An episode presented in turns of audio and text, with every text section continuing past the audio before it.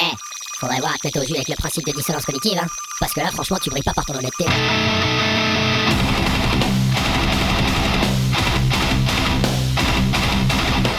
Dissonance cognitive.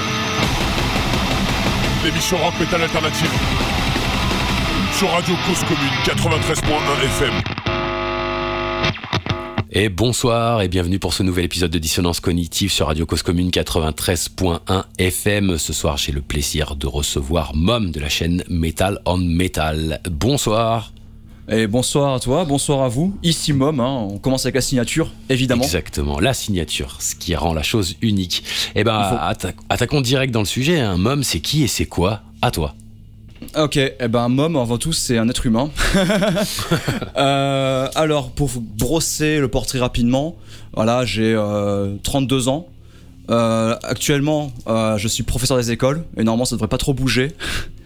Euh, du coup, bah, la chaîne Mom, en fait, c'est né d'un projet. euh, moi, je suis dans le métal depuis que j'ai euh, 14 ans. Et euh, déjà à l'époque, euh, j'avais une manière d'observer et d'appréhender le métal un peu à ma façon. Je me suis jamais vraiment reconnu dans euh, les grands mouvements de foule et compagnie. J'ai toujours tracé un peu ma voix de mon côté. Tu vois, anecdote là, vite fait. Hein, euh, j'ai écouté System of a Down parce que tout le monde disait que c'est de la merde. Donc je me suis lancé là-dedans et Ouais. c'était un Ah. grand plaisir. Personne n'aime Ouais. Ça m'intéresse. Ah bah System of a Down, ouais, c'est pour ça, c'est. euh, mais pourquoi tout le monde dit que c'est de la merde euh, On va voir ça un petit peu, ça m'a ça m'a bien plu. Et euh, bah en gros, voilà, la chaîne Mom, c'est parti parce que euh, je voyais un peu des vidéastes sur YouTube et tout. Je disais, ok, allez, on va, on va se lancer là-dedans, voir ce que ça donne. Sachant que j'ai commencé avec des mashups un peu à la con, parce que ça me fait rire les mashups. Et à un moment, j'ai fait, allez, let's go, euh, je vois Maxwell je vois Maxwell. J'ai envie de parler un peu de proc, parce que le proc, c'est pas forcément mis en avant. Euh, parler de death metal, parler aussi, euh, c'est venu plus tard, on en parlera sans doute, mais des petits débats, sujets de discussion.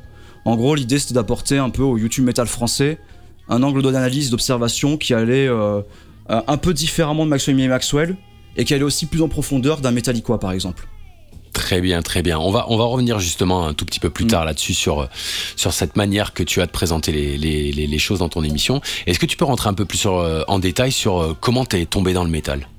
Alors tu disais Ah, 14 ça. ans, système et tout, mais ah, il y a peut-être Ouais. un peu plus à creuser, vas-y. Il y a beaucoup à creuser effectivement. Et voilà, faut recommencer, faut remonter très loin parce que euh, ce que j'évoquais, notamment ben, dans mon rapport au black metal, parce que black metal c'est pas trop mon délire, mais c'est parce qu'en fait, euh, initialement, moi, euh, je suis rentré assez tôt dans la musique, mais par les jeux vidéo. J'ai une mère qui est très intéressée par tout ce qui est technologie, tout ça, avec mon oncle aussi, hein, son frère. Donc quand j'avais 3 ans, on a eu une NES à la maison, Nintendo. Et donc à 3 ans, j'ai commencé à jouer à Mario, Zelda et à d'autres classiques du, de la console. Euh, et quand j'avais 5 ans, là vraiment, euh, c'est là où j'ai vraiment consommé beaucoup de jeux vidéo. C'est là où surtout j'ai beaucoup de souvenirs de ça. Super Nintendo, Sega Saturn. Donc là, c'était euh, euh, Secret of Mana, Zelda A Link to the Past, le jeu Power Rangers sur Super Nintendo. Et après, quand j'avais 6 ans, alors là, c'était la PlayStation à la maison. Et là, Final c'est ah ouais, c'est banger, Final Fantasy VII. Là, Ah, déjà, déjà Secret of Mana, ça a été euh, musicalement, c'est incroyable parce que même dans l'histoire de la console, en fait, ils ont fait euh, comme à la base Secret of Mana, c'était un jeu qui devait être sur le support CD de la Super, Nintendo et euh, plein de déboires. je je passe les détails. À l'arrivée, on a un jeu qui est incomplet, mais qui a des musiques vraiment uniques pour la Super Nintendo. C'est d'une qualité audio incroyable. Et les compos, c'est jazz rock fusion, mais laisse tomber. Donc voilà, t'as 5 ans, tu te prends ça dans la gueule, tu comprends pas.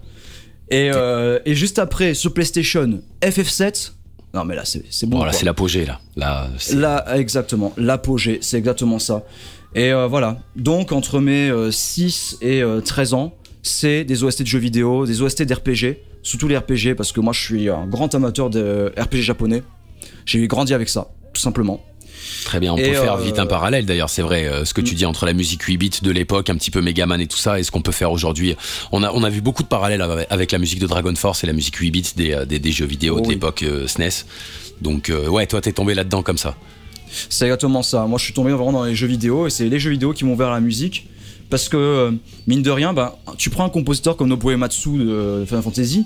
Le gars était à la fois inspiré par la musique rock et metal. Et en même temps, il avait aussi des références archi poussées en matière de musique savante. Euh, Vivaldi, Bach, Mozart et compagnie. Il y a qu'à voir euh, le morceau Dancing Mad, qui est euh, la musique du dernier boss d'FF6. C'est une pièce maîtresse opératique. Parce que Ematsu s'est dit, nique sa mère, je veux faire un opéra. Bon, je crois qu'il a pas dit comme ça tout à fait, mais Je sais pas s'il y a cet équivalent-là au, au Japon des insultes. Je crois qu'ils sont très limités euh, là- là-dedans, mais, euh, mais effectivement, ouais, c'est très opératique, comme tu dis. Est-ce que tu es un initié de, de- de la musique classique? Est-ce que c'est quelque chose qui t'a bercé aussi en même temps que le métal? Bah, en mine de rien, ouais, parce que euh, quand j'avais euh, 7-8 ans, j'ai découvert André Rieu. André Rieu, c'est un peu le Metallica de la musique savante. Ça veut dire que c'est le mec qui a une porte d'entrée. C'est dans les années 90, André Rieu, il a fait rentrer énormément de personnes un peu profanes dans la musique savante.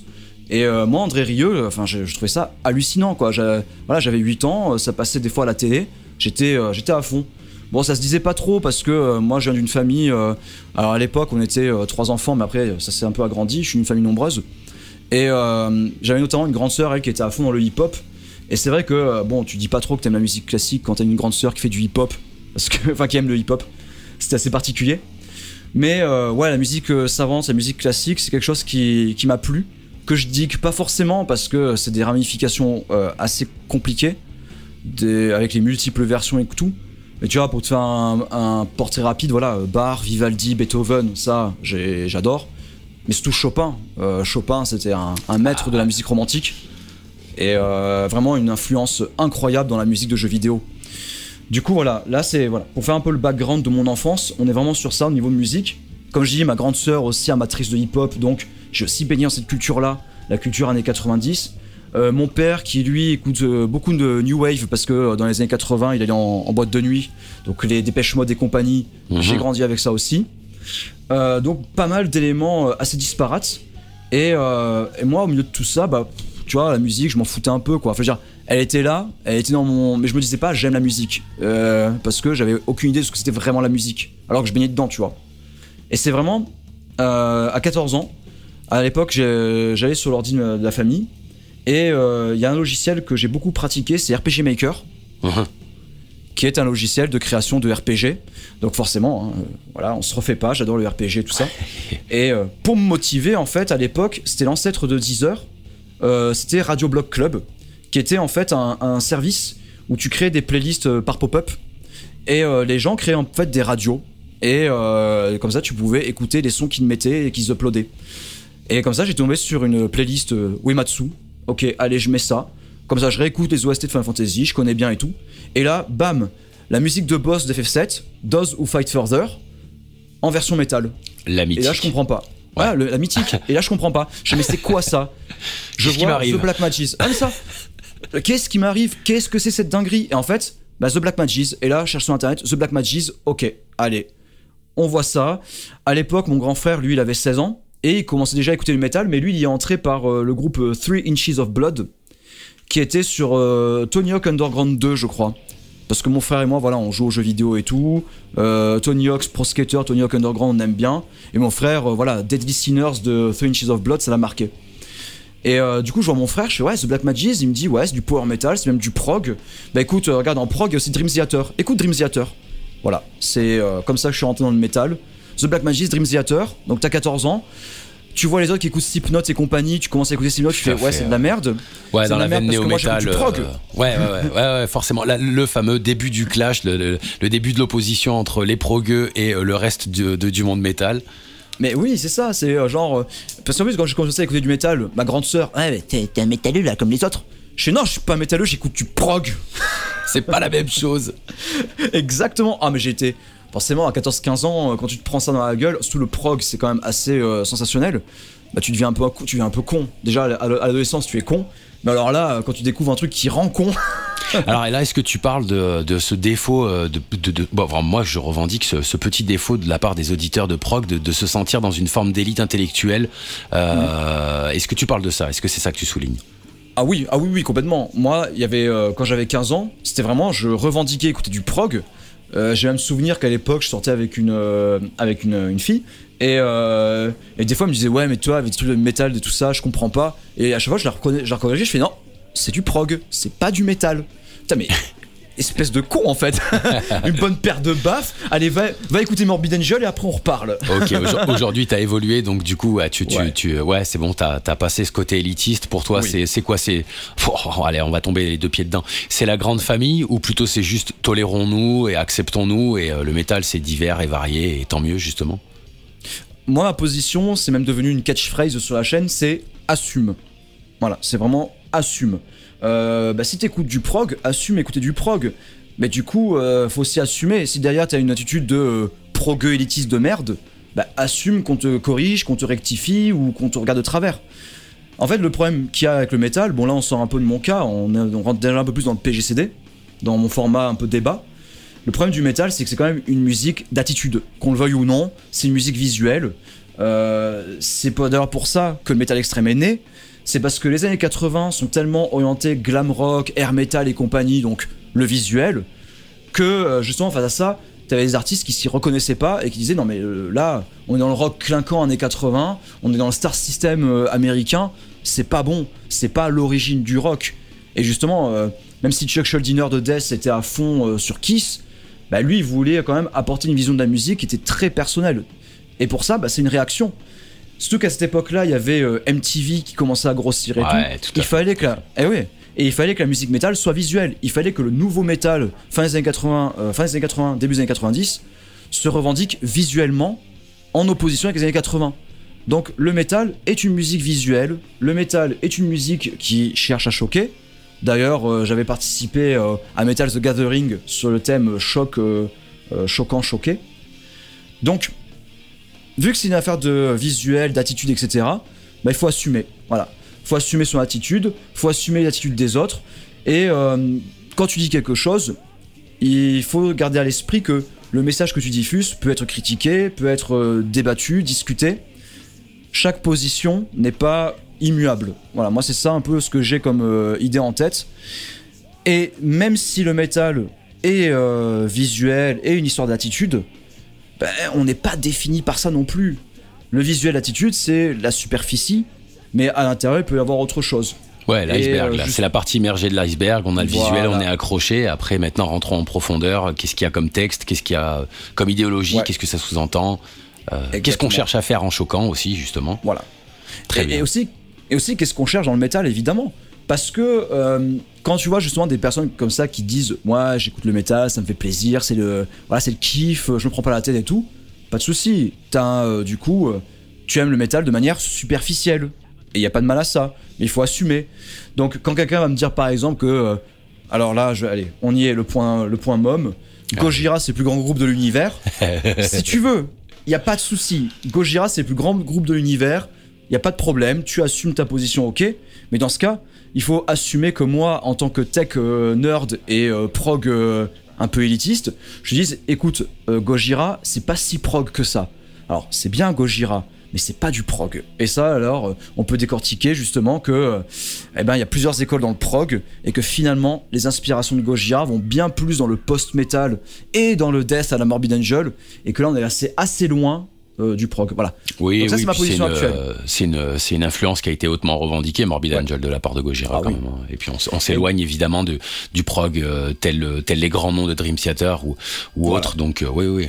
D'ailleurs, justement, tu vois, tu as, une forme d'intellectualisation dans ton format. Est-ce que à travers ça, tu essayes de présenter les choses Tu vois, est-ce que tu essayes de relever le niveau de- des médias métal français ou est-ce que vraiment c'est complètement naturel T'es comme ça, t'as une forme d'intellectualisation générale, tu, tu t'es un pensif euh, plutôt qu'une espèce de gros euh, euh, bœuf, euh, on va dire, tu vois, l'image standard du métalleux, tu vois, le bœuf, il bat du front et tout ça. Est-ce que c'est, c'est en écho à ta personnalité de base ou c'est une volonté profonde de, de vouloir relever le niveau?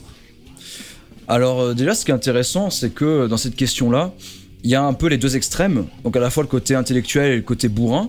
Parce que mine de rien, le métal a ces deux extrêmes-là, on va pas se Tout mentir. à fait. Ouais, tout à fait. C'est ce qui le rend beau, d'ailleurs. Voilà. Mais il y a aussi tout un spectre entre. Et euh, la réalité, justement, est très nuancée. Alors, pour répondre à la question, je dirais que euh, moi, j'ai un peu euh, vogué entre ces deux eaux. C'est-à-dire qu'au début, j'étais au contraire dans la surintellectualisation parce que, en plus, comme je disais, issu d'une famille nombreuse, ça allait très vite les amalgames. Ouais, tu viens d'une famille nombreuse, famille de cassos et tout. Et moi, quand j'avais 14-15 ans, je voulais me démarquer. Je voulais montrer que voilà, j'étais adolescent, mais j'étais pas teubé. Et euh, d'ailleurs, bah, je me suis lancé dans l'écriture, dans la poésie et tout. Pas, je vais être honnête, hein, euh, quand j'étais adolescent, euh, je voulais me montrer plus intelligent que ce que j'étais. Donc j'écoute du prog, je fais de la poésie, j'ai de la poésie. Regardez, je suis pas comme tous ces gros cons euh, qui écoutent Rammstein, Slipknot et qui vont euh, dégrader les cimetières. D'accord, tu es l'âme maudite Edgar Allan Poe du, du, collège, donc ok, très bien, très bien. C'était vraiment ça. Et, et, je le cultivais et j'assume complètement cette position-là qui était non mais voilà, moi je suis seul dans mon délire et il y a aucun problème avec ça. Même, même je kiffe ça, tu vois. Donc là, c'est vraiment l'extrême. Après, ce qu'il y a eu, c'est justement, j'ai découvert d'autres facettes du métal. Et je fais, ah, c'est bon, on se prend pas la tête, on écoute, on a de se prendre au sérieux, mais c'est pas bon non plus. Donc en fait, tu vois, j'ai vogué entre ces deux eaux jusqu'à arriver au moment, euh, voilà, on assume, euh, on a ses goûts, on n'est pas défini par ses goûts et tout. Et en fait, quand tu vogues, moi je trouve, dans mon cas, en voguant comme ça entre deux eaux, en rencontrant plusieurs personnes et tout, c'est là que j'ai été amené à prendre du recul et à me dire, mais attends, euh, par exemple, voilà, System of a Down, j'ai écouté ça parce que tout le monde disait que c'était de la merde. Mais par contre, Key Switch Engage, j'ai jamais écouté parce qu'on m'a toujours dit que metalcore, euh, c'était pas du vrai métal, etc. Mais en réalité, euh, si tu prends un peu de recul, ça veut rien dire tout ça. Et donc, le fait d'intellectualiser le métal, je sais pas si c'est dans ma nature, même si effectivement j'aime bien analyser et prendre du recul et tout. Je sais pas si c'est une volonté personnelle euh, tu vois, genre, je veux vraiment euh, affirmer ça et tout. C'est juste que j'ai envie, ça me fait plaisir. Par contre, une chose est certaine, et ça je le sais, c'est qu'à aucun moment je me suis dit on va relever le niveau. Euh, parce que, voilà, je, on peut critiquer Metallica avec son côté un peu lecture Wikipédia et tout. Bah, mine de rien, son contenu, il a un intérêt. Il me correspond pas, il m'est mm. pas adressé, puisque moi, voilà, je connais le métal et tout mais il s'adresse à un public qui n'est pas euh, aussi euh, euh, érudit que peut l'être le public de Maxwell ou de Maxwell Me. Tout à fait, c'est le pendant, euh, le pendant System of Downesque, c'est, euh, c'est Metallica. On rentre par Metallica. Mm-hmm. Il a une vulgarisation qui est hyper intéressante parce qu'on pourra pas lui enlever la passion et l'amour mm-hmm. qu'il porte au métal. C'est très intéressant d'avoir des gars comme ça, justement, hein, qui viennent euh, poser les bases, poser le premier jalon et après monter, monter, monter et puis finalement arriver sur MOM, DLSDD, matière à écouter où on a quelque chose de mm-hmm. plus technique, beaucoup plus fouillé, beaucoup plus intellectualisé.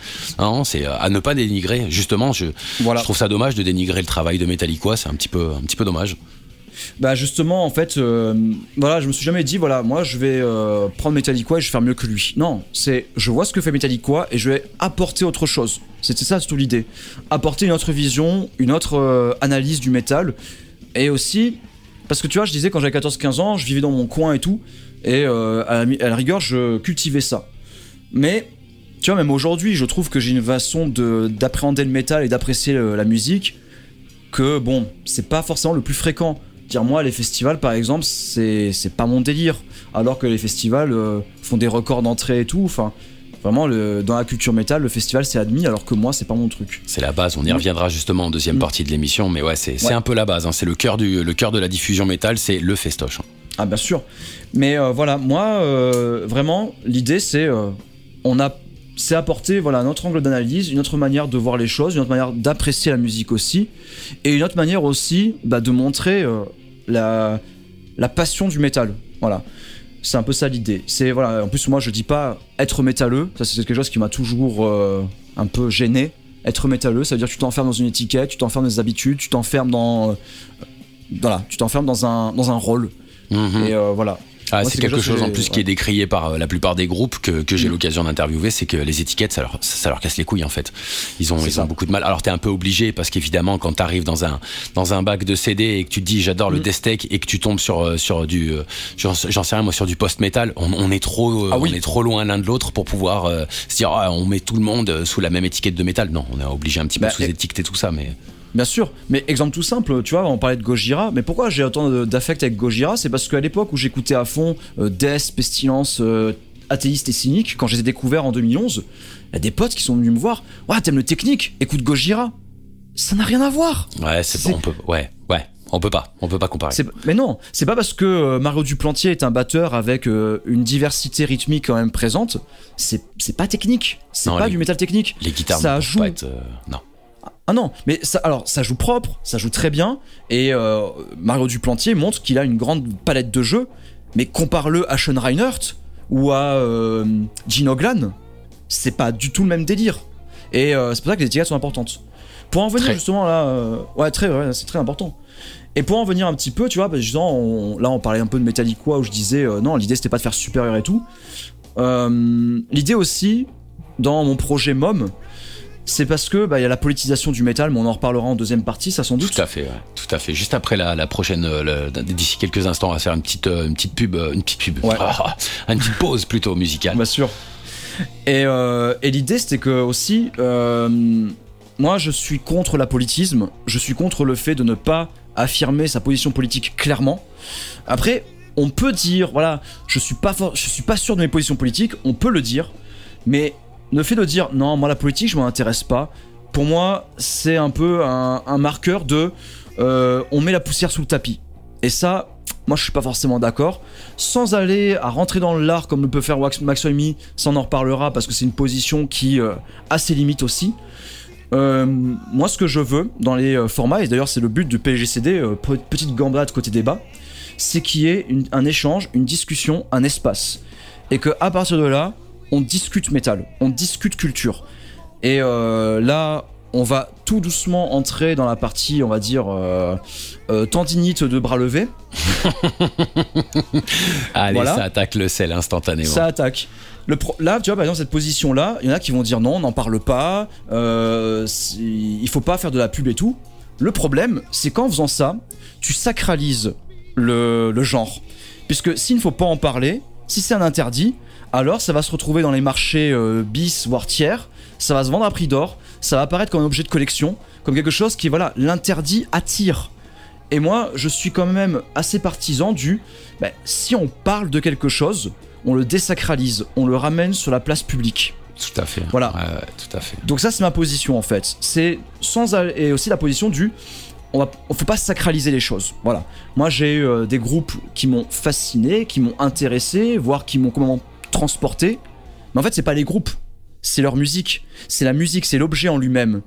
Et euh, distinguer l'objet de l'artiste. Alors, je sais que disant comme ça, ça fait un peu oh, le gros mot. Oui, Non. oui, oui. Le On reste conscient. phénomène Polanski. C'est ça. On, on reste conscient de ce- bah, que les artistes sont des humains. Les humains sont faillibles. Euh, si tu commences à mettre tout le monde dans le même sac, alors dans ce cas, c'est comme les enseignants. hein. Il y a des enseignants qui sont euh, pédos. Ah bah si on met tout le monde dans le même sac, alors tous les enseignants sont pédos. Ouais, Euh, voilà. Euh, Va falloir. C'est c'est de la paresse intellectuelle, ça. Ouais, ça marche ça. pas comme ça.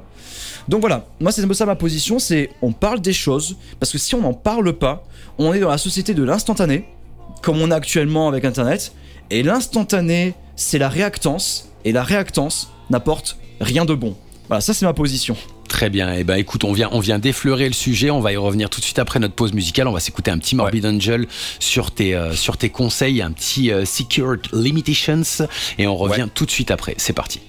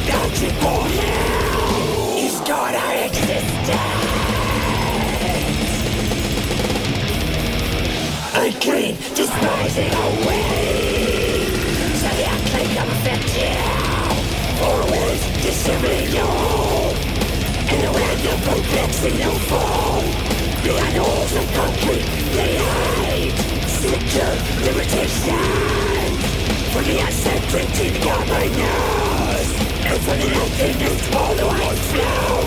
You flew us, that mother's gift. Us can't see anything concrete. You scarred our existence. Unclean, despising our ways. So the unclean can reflect you. Breathing and temptoes in a different light. In the visions of it all, the inner sight for the freedom from the grips of the mind. Signature limitations for the uncertainty that I know, and for the nothingness all the way through. The influence, Godmother's gift, I can't see the memory.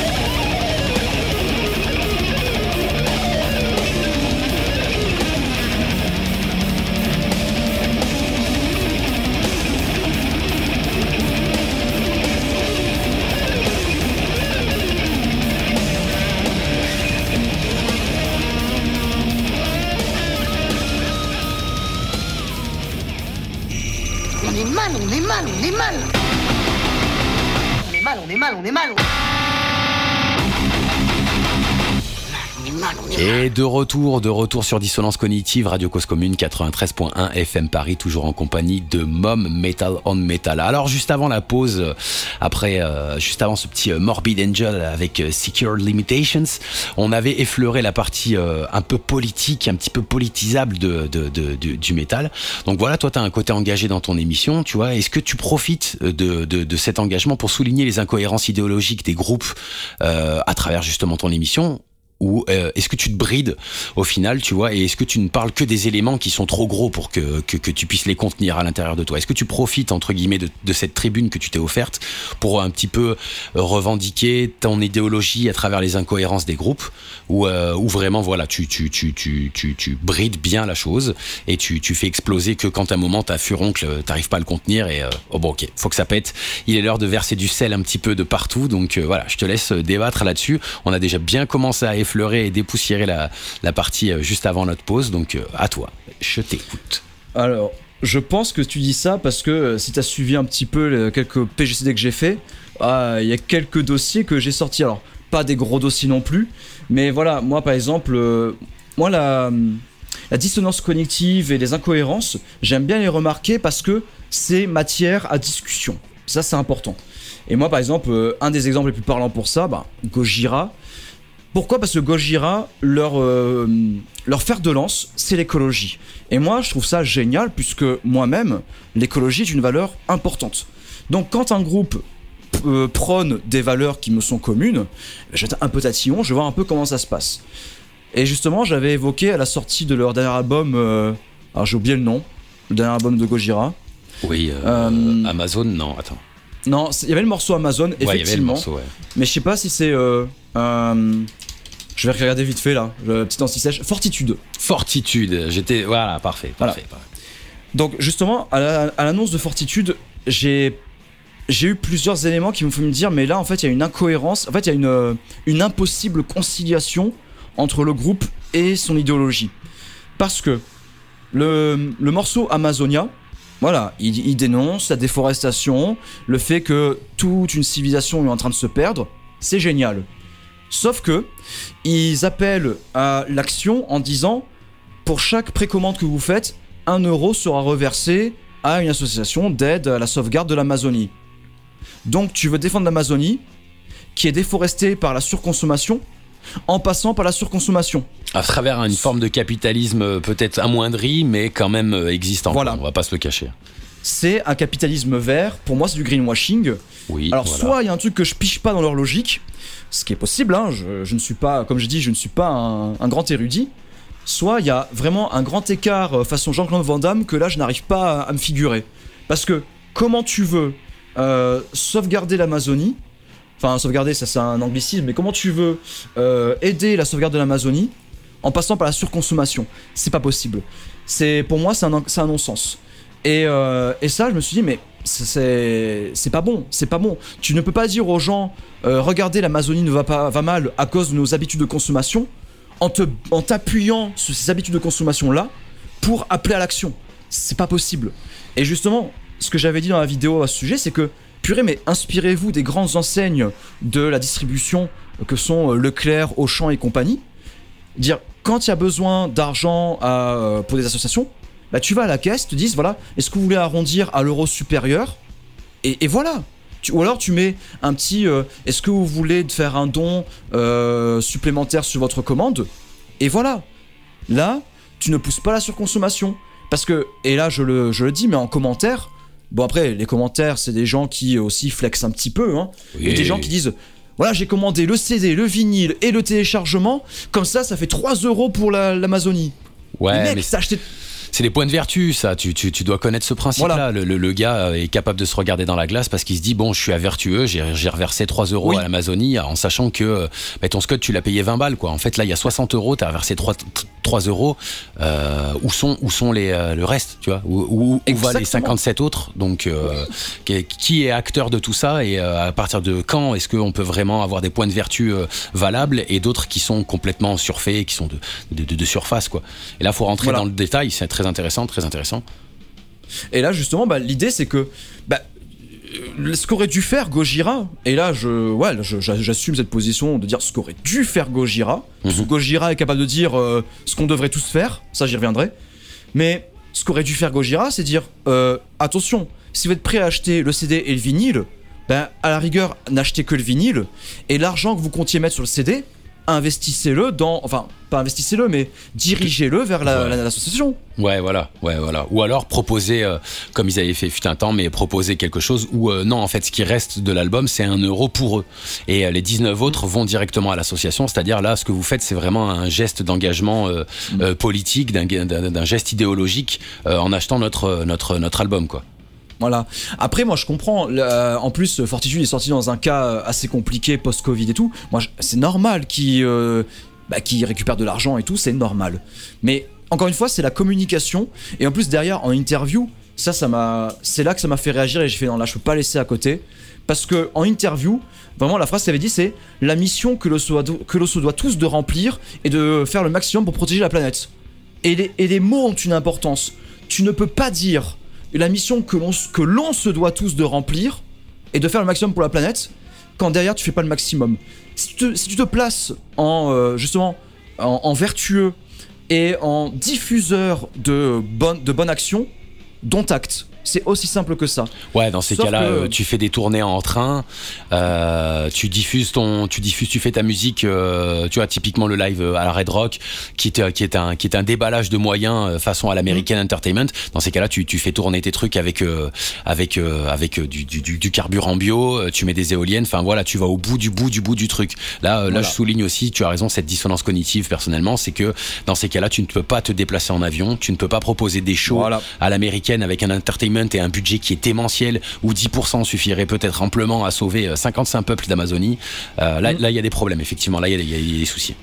En fait, le, ce qu'il y a encore, encore une fois, quand je dis tout ça, c'est pas euh, en mode ah regardez Gojira c'est des menteurs Non, ah non. Gojira c'est comme McDo non, Non, l'idée c'est qu'en fait dans, il faut l'idée c'est encore une fois le débat la discussion et la prise de recul le métal tel qu'il est aujourd'hui ne peut pas faire de capitalisme vert c'est un fait c'est juste comme ça dire tu ne peux pas avoir le métal et l'écologie parce que à chaque fois que tu avoir un festival à grande échelle, tu n'auras pas d'écologie.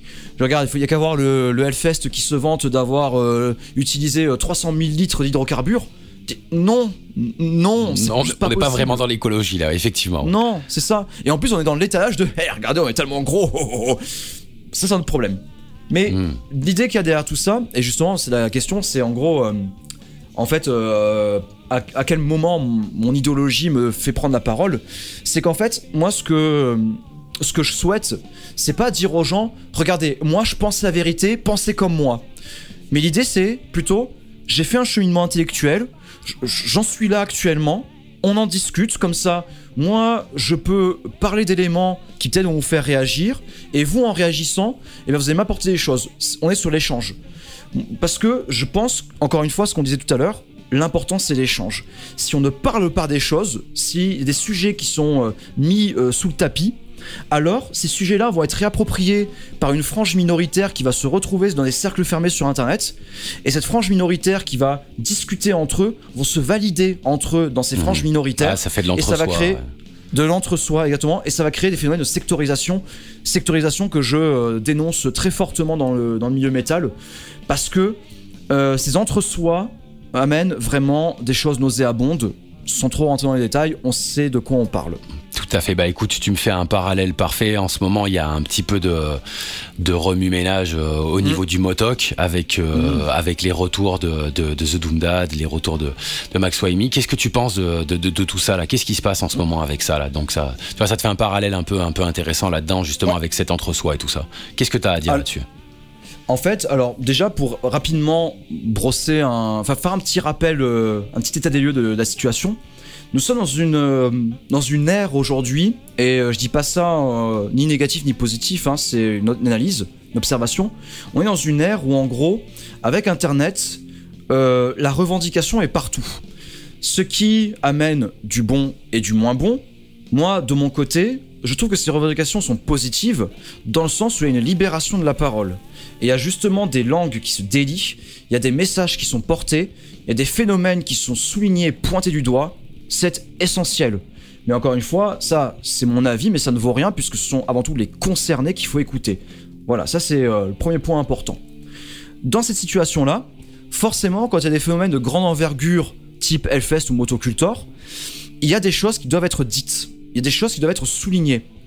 Le problème, c'est que cette manière de souligner, de présenter les choses, va avoir plusieurs aspects. Il peut y avoir le côté euh, engagement militant de personnes qui font ça, on va dire, dans un côté éducatif, pédagogique, voilà, on vous montre quelque chose. Mais on peut aussi avoir le côté un petit peu voyeuriste, parce que on est dans une société euh, post-love story, hein, euh, Ouais, les tabloïds et compagnie. putaclic, putaclic. Voilà. Je crois qu'on a ce mot là. Voilà, et, euh, et ce côté-là, en fait, ça va être genre, ah, regardez, eh ben Ben Barbeau, il va se payer du vin en se servant dans la caisse de la... Ok. On n'a pas forcément besoin d'avoir tous les détails. Moi, je trouve que à un moment, il y a un côté voyeuriste qui est très, euh, qui est très nocif, et j'en ai parlé d'ailleurs par rapport à Vulvodinia. Ce côté voyeuriste fait qu'on va vouloir chercher la petite bête partout. Sauf qu'en voulant chercher la petite bête partout, on... à un moment, voilà, je, je vais pas être en dehors de leçon là, mais c'est une observation que j'ai, c'est que en voulant chercher la petite bête partout, est-ce que on parvient vraiment à euh, intéresser les personnes qui devraient s'intéresser à ce sujet Parce qu'à force de dire, c'est comme pour l'écologie, le climat, à force de dire non mais regardez, il y a telle preuve qu'il y a un dérèglement climatique, les gens ben, après ils sont tellement en surcharge qu'ils vont dire ah mais c'est bon là, euh, ta, gueule avec tout ça, ça m'intéresse pas, laisse-moi vivre. Donc tu vois, il y a ce côté tabloïd, on aligne, etc. Et j'ai l'impression que il y a un raz-de-marée de euh, revendications, de critiques qui desservent le côté militant pédagogique. Je sais pas si je suis assez clair. Si, si, si, si, je, je, je, je, je vois tout à fait. En fait, un, un moment, tu satures. Euh, Voilà. Le fait d'être culpabilisé sur tous les fronts, euh, que ça soit d'un point de vue euh, politique, d'un point de vue environnemental, d'un point de vue, enfin bref, de tous les points de vue, il y a un moment Ouais. où t'en as plein le cul et tu te mets devant tes PMP et tu débranches ton cerveau et tu dis allez vous faire enculer, et, euh, stop, j'arrête tout, je m'en fous de vos, vos leçons, même si vous avez raison, c'est trop, ça fait trop et vous m'avez plus saoulé. En fait, ça dessert la cause, comme tu disais, hein, finalement. Le fait de en permanence et de Mm. culpabiliser les gens, tu finis par desservir la cause, quoi. Mais en fait, c'est un peu ça, c'est qu'on est dans une saturation de l'information. Et donc, pour le cas du motocultor avec The Doom Dad et Max Waimi, en fait, euh, faut bien savoir que le motocultor a euh, changé un peu, euh, a, a changé complètement de lieu de, de festival. Et ceci s'accompagne de d'entreprises politiques et de pas mal d'éléments que The Doom Dad a pu évoquer dans sa dernière vidéo. Euh, justement, où il évoque un peu les, les accointances qu'il peut y avoir entre euh, le gérant directeur du motocultor et euh, le maire de la ville de Carré. Voilà, toute la municipalité avec les Mm, mm, visites. mm. Regardez, c'est beau en surface. Maintenant, Voilà. rentrons dans le dans le, le fond du, de l'iceberg et d'un coup, c'est plus pareil là. Exactement. Et c'est pour ça qu'il faut en parler parce que euh, les gens qui disent non mais la politique je m'y intéresse pas, ouais mais dans ce cas euh, il peut se passer plein de choses et tu ne feras jamais rien. Donc ça c'est pas bien. Mais d'un côté la situation maintenant qu'est-ce qu'on a? On a du coup The Doom Dad qui a été dans une vidéo vraiment à charge où euh, il a relayé des informations, il a relayé euh, des posts et tout ça. Euh, ça c'est la première vidéo. Deuxième, il a mené un peu plus l'enquête et il a mis en avant pas mal d'éléments qui sont assez consternants. Et de l'autre côté, on a Max Waimi, qui est pourtant connu pour son franc-parler. euh, sa vidéo sur le Hellfest, notamment, elle fait grand bruit. Ces vidéos, Euh, ouais, ses vidéos.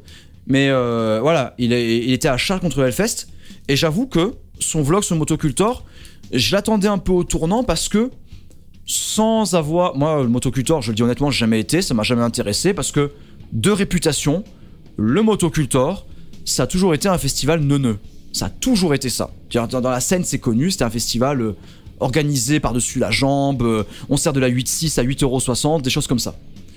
Mais j'ai aussi eu des retours de personnes qui me disaient mais c'est catastrophique en fait. L'organisation du motoc c'est n'importe quoi et il y a une mise en danger. D'accord. Moi après voilà j'en ai, pas forcément parlé parce que moi j'ai pas envie de relayer ces informations là parce que j'ai rien pour étayer.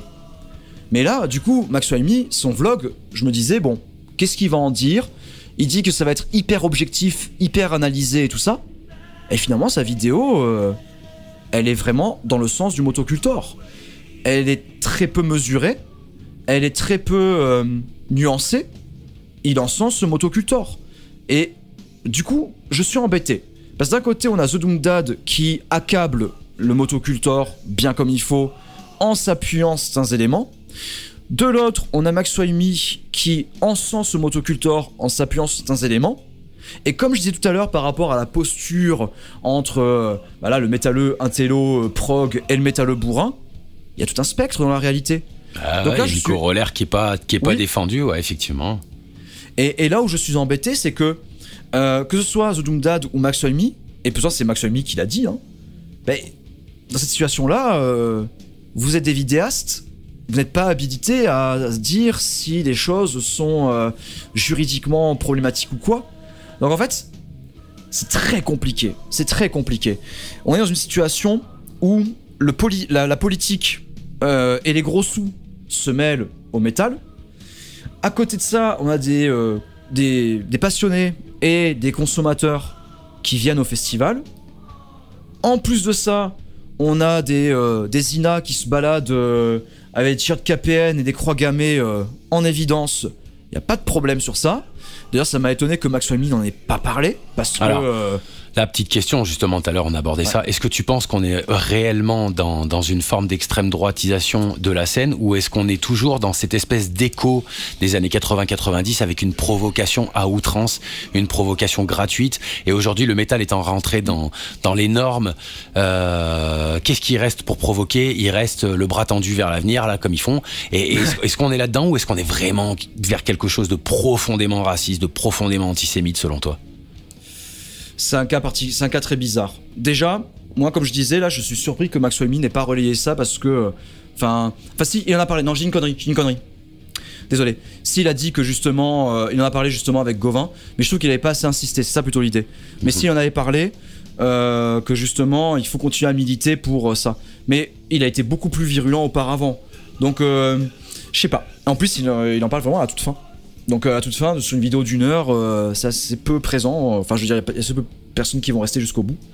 Bref, Tu, cro- tu crois Ah, j'ai- qu'il lisse, euh, son discours pour pouvoir atteindre plus de. j'ai- trouvé le motocultor, ouais, j'ai trouvé son vlog motocultor assez lisse, franchement. C'est voilà. Après, euh, ça se comprend aussi. Mais là où je voulais en venir, avec, avec- avant de, rebondir sur ta question, là où je voulais en venir, c'est qu'en fait, ce qui me dérange un petit peu avec ces deux pôles, Dundad et euh, Maxwell Me, c'est que on a deux extrêmes, on a deux vidéos qui parlent de ça, alors que la réalité est forcément plus complexe. Et il faut, sans forcément en faire une obsession, il faut quand même garder à l'esprit que ben, la vérité va forcément se faire au fur et à mesure dans le futur. C'est pas voilà, ça c'est et c'est un truc euh, voilà, j'en ai parlé pour Vulvodynia, j'en ai parlé pour Steve DiMaio de Vector. Alors Vulvodynia, c'est le chanteur qui a tabassé le batteur et il y a des gens qui prennent position genre euh, ils ont vécu le truc. Non, Ah, mais t'étais pas là, ouais. T'étais. voilà, c'est ça regarde le groupe. Après, ça vous regarde vous. Si vous voulez plus écouter le groupe parce que ça vous choque, il y a aucun problème. Mais le truc, c'est qu'il y a tellement cette culture de l'engagement.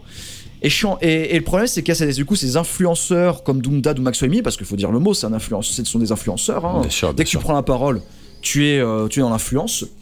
Même moi, hein, dans une moindre mesure. Ouais, du moment Le que t'as un problème, c'est que- auditoire, c'est bon, tu influences. Voilà. Et le problème, c'est que à partir du moment où tu as de l'influence, c'est compliqué. Voilà, c'est compliqué. Moi, voilà, faut ouvrir la discussion, ouvrir au débat, ça c'est ma position. Euh, je veux dire, moi, j'assume mes prises de position, mais elles sont pas gravées dans le marbre. Et je dis à chaque fois, voilà, je, je peux me tromper, c'est même évident que je me trompe. Il y a, mais faut rester attentif. Et donc, on en revient à l'extrême droite. Il y a les deux.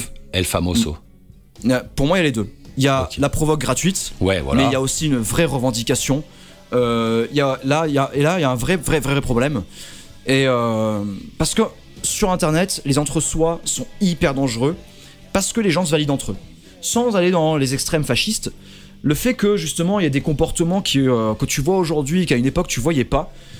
euh, c'est tu vois c'est des comportements tu vois à l'époque moi je rappelle je me rappelle quand je faisais des concerts en 2012 ouah, des, des à poil t'en- pourtant c'était présent les à poil mais tu en avais moins qu'à une époque que, moins qu'aujourd'hui et parce que au début euh, c'était pas forcément un truc qui était bien vu tu vois le à poil ouais bah ok tu dis à poil bon et après ça s'est euh, diffusé parce que des gens se sont retrouvés sur internet sans doute et ont discuté entre eux ouais c'est comme ça qu'il faut profiter du métal et tout ça machin Ouais. les, en- les entre-soi font que forcément ça, ça va sentir le, le renfermé. Voire il va y avoir un peu de consanguinité intellectuelle. Qui, voilà, c'est les gros mots. Mais euh, bah oui, mais c'est ça en fait. Bah, c'est ça, l'entre-soi, c'est de la consanguinité Ouais. intellectuelle. Qu'est-ce que tu veux avoir comme, euh, comme point de vue qui diffère ou comme élément qui peut te faire Mhm. un petit peu évoluer si vous restez que avec des mecs qui ont le même point de vue, quoi. Ça va être compliqué. Exactement. Et Ça on en revient, hein. bien sûr, et on en revient aux bulles psychologiques qu'il y a sur YouTube euh, quand justement les cookies te mettent sur toujours le même type de contenu. C'est exactement la même chose. Et le problème, c'est que si on dit que l'extrême droite, bon, ils sont là pour choquer, euh, voilà, ils veulent faire leur malin. Non, mais ça enlève la réalité. La réalité qui est, non, il y a de vrais fachos.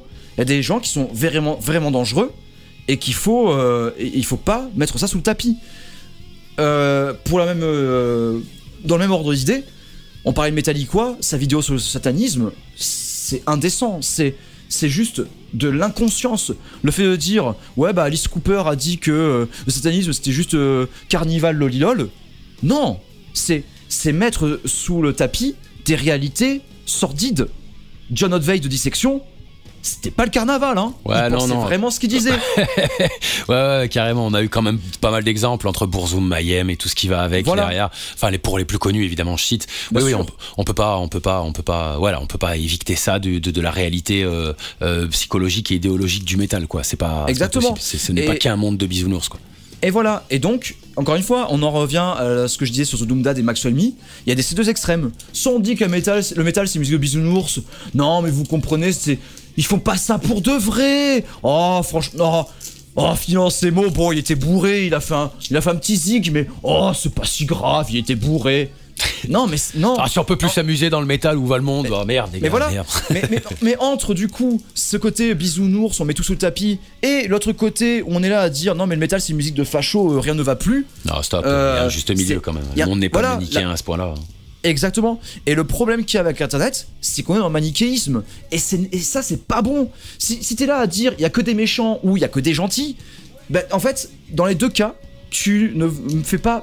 Euh, tu fais pas illustration de la réalité. Parce que la réalité, et c'est ça qui est dangereux, c'est qu'il y a des gens sympas qui derrière sont les pires raclures possibles. Et c'est ça le plus dangereux. C'est que actuellement, l'extrême droite est séductrice. Justement, on l'a vu avec Zemmour. Le mec, il a, quand même, il, a quand il a quand même réussi, Zemmour. Et là, je parle de mon cas d'enseignant. Il a réussi à faire dire à des professeurs Ouais, bah Zemmour, peut-être que je vais voter pour lui. Mais quel enseignant en école primaire aurait dit un jour je vais voter pour Le Pen? Jamais Jamais personne dirait ça. Mais j'avais quand même des enseignants qui se disaient Oui, mais Zemmour, quand même, ce qu'il dit par rapport à l'école, il a l'air de comprendre quand même certaines choses, certaines réalités. On parle de Zemmour, euh, professionnel du révisionnisme.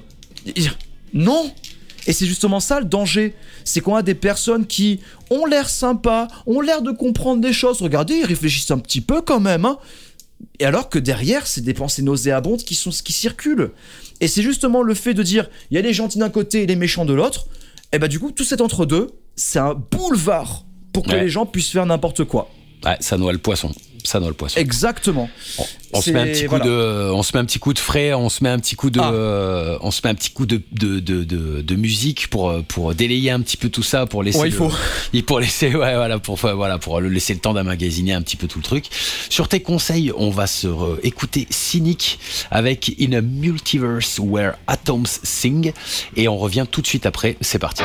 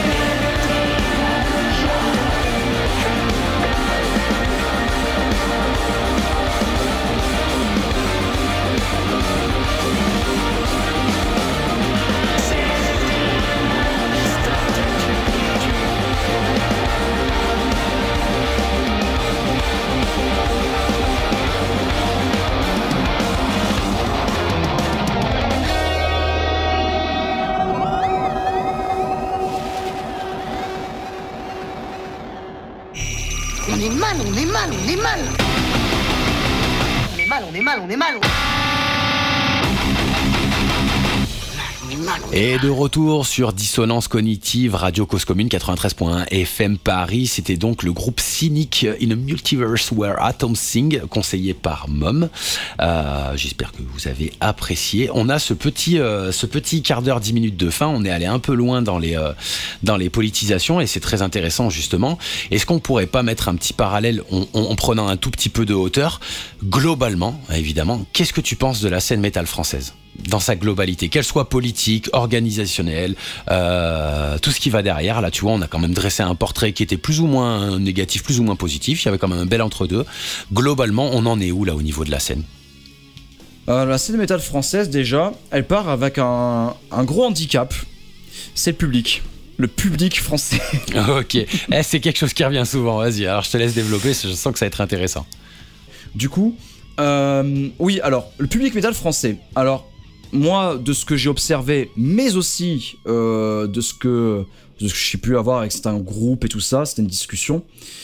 Le problème, euh, c'est que le français, dans euh, sa culture personnelle et son éducation, le français quand même, et ça c'est dit aussi des étrangers qui viennent en France, tout ça, j'ai pu discuter avec des Allemands quand j'étais au Wacken et tout, ils m'ont dit pas mal de fois la même chose, c'est que le français, il part du principe qu'il a raison. Le français, il a un passif révolutionnaire et il aime bien ça. Le français, c'est un rebelle. Le français, euh, voilà, il va faire à sa façon. Voilà, on est connu pour ça, c'est la culture française, ok. Sauf que, et là, le public métal en France, c'est délicat parce que euh, bah, le public métal en France, euh, voilà, s'il a envie de dire à poil, il dit à poil. Et ça, c'est j'en parlais tout à l'heure, mais je sais plus qui parlait de ça, mais est-ce que dans les pays anglo-saxons, il y a un équivalent? Il n'y en a pas. Personne dit à poil dans les pays anglo-saxons. Ça n'existe pas. C'est vraiment en France, ce truc de à poil. Parce qu'en France, il y a aussi ce côté euh, un peu euh, franchouillard. Ouais, ouais. Un- C'est ça, ouais. C'est un peu le côté franchouille, un peu le côté euh, paysa- Voilà. paysannerie, entre guillemets, évidemment, Ah sans, oui. sans le côté négatif, évidemment. Et, et- et du coup, bah, le public fait qu'il y a, il y a un gros souci dans la scène métal. C'est à la fois, on a un public comme ça de personnes qui euh, viennent en, euh, en roi du pétrole, tout m'est dû, euh, voilà, tu, me dois tout parce que je paye ma place au concert, donc je fais ce que je veux. De l'autre, côté, on a un public qui est assez peu curieux musicalement. Dire le, rock et la France, c'est pas forcément. Le rock, c'est pas une musique française. Le, le rock, c'est une musique avant tout, voilà, anglo-saxonne et tout. Et forcément, bah, le rock, c'est pas l'ADN de la France. Ce qui fait que les Français, ils sont nuls en rock de manière générale. Hein. Dire, euh, on en parlait justement, dans le stream de Maxwell quand il avait fait justement la, réécoute de Formas to Sirius en live. Mais il parlait d'un morceau où euh, systématiquement, le public français, il lance le, le Wall of Death beaucoup trop tôt. Parce qu'ils n'écoutent pas la musique. Ils sont là, oh, le métal, je vais m'amuser. Non, c'est. Bon voilà. Donc déjà, gros handicap, le public métal en France, qui est bruyant, souvent assez peu attentif de ce qui se passe.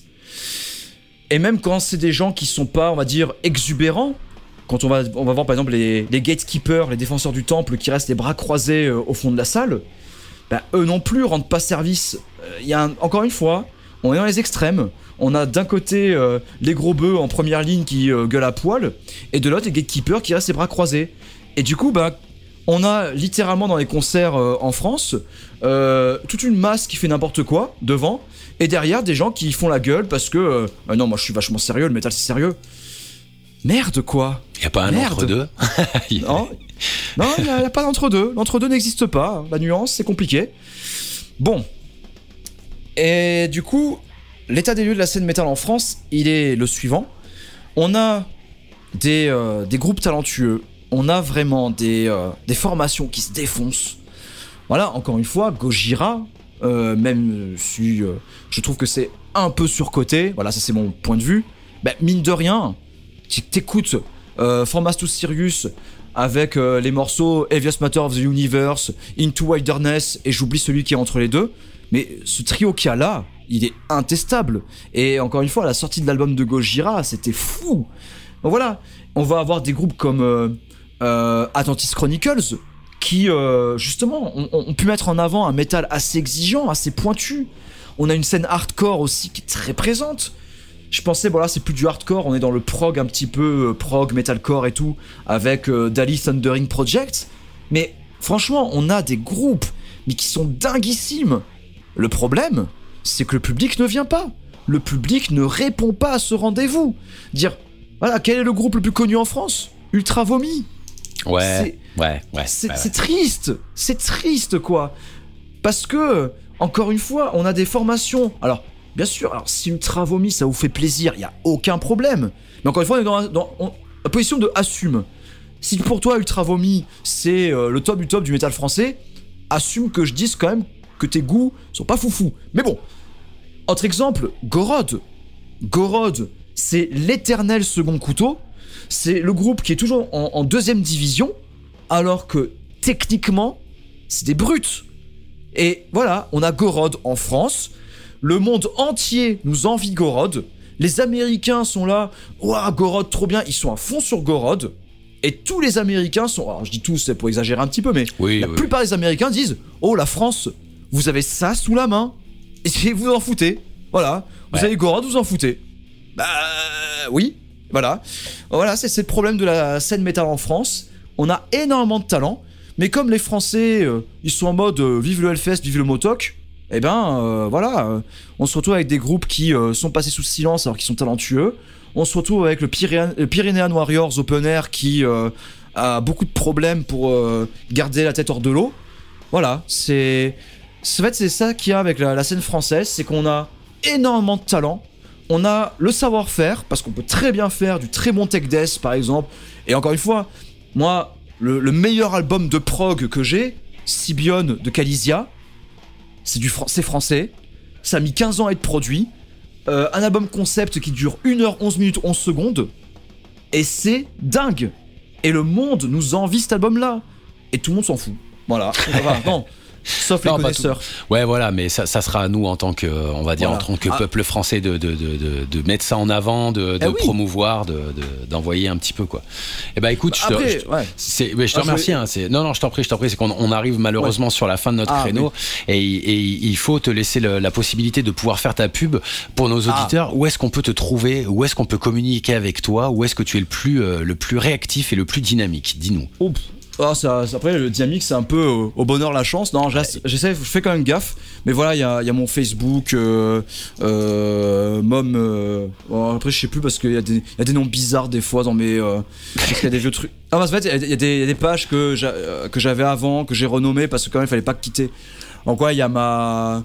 Mais sur, sur Facebook, voilà, mom-metal on metal, voilà. Je suis sur Instagram aussi, pareil. je suis sur YouTube, je fais live Twitch. Voilà. Je, Ok, tu- ça. Tu les fais quand pour, pour clore justement Tu les fais Hmm. quand ces live Twitch? Est-ce que c'est euh, est-ce que c'est bien euh, cyclique? C'est euh, voilà, t'as des t'as des prog ou est-ce que tu le fais dès que t'as un peu le temps Tu t'avertis la commune Dès que j'ai le temps. Dès que t'as le temps? Dès que j'ai le temps, ouais. Et globalement, c'est les vendredis soirs. C'est là où j'ai le plus de temps, mais voilà. Sachant qu'en plus, euh, là, avec Mathieu de Heavy Ma Vie, des fois, on fait un format qui s'appelle Crossover, où en fait, on parle, lui et moi, de soit d'un thème, soit de deux albums. Et euh, dans l'idée, j'aimerais bien qu'il y ait d'autres invités, mais bon, c'est très compliqué à mettre en place parce que euh, j'ai pas que ça. Ouais, Voilà. ouais, on travaille. Mais voilà, sur Twitch, voilà, c'est ça, c'est le travail. Sur Twitch, voilà, c'est euh, voilà le vendredi soir, éventuellement. Et sur YouTube, euh, j'essaie de faire une vidéo par mois, mais pareil, c'est pas, c'est pas, c'est pas forcément euh, certain. Ok. Eh ben écoute, Mom, je te remercie. Je te souhaite une excellente soirée. T'es la bienvenue sur cette chaîne quand tu veux. À Merci très bientôt et, à- et puis bonne continuation à toi. Allez, salut. Merci et salut à tout le monde.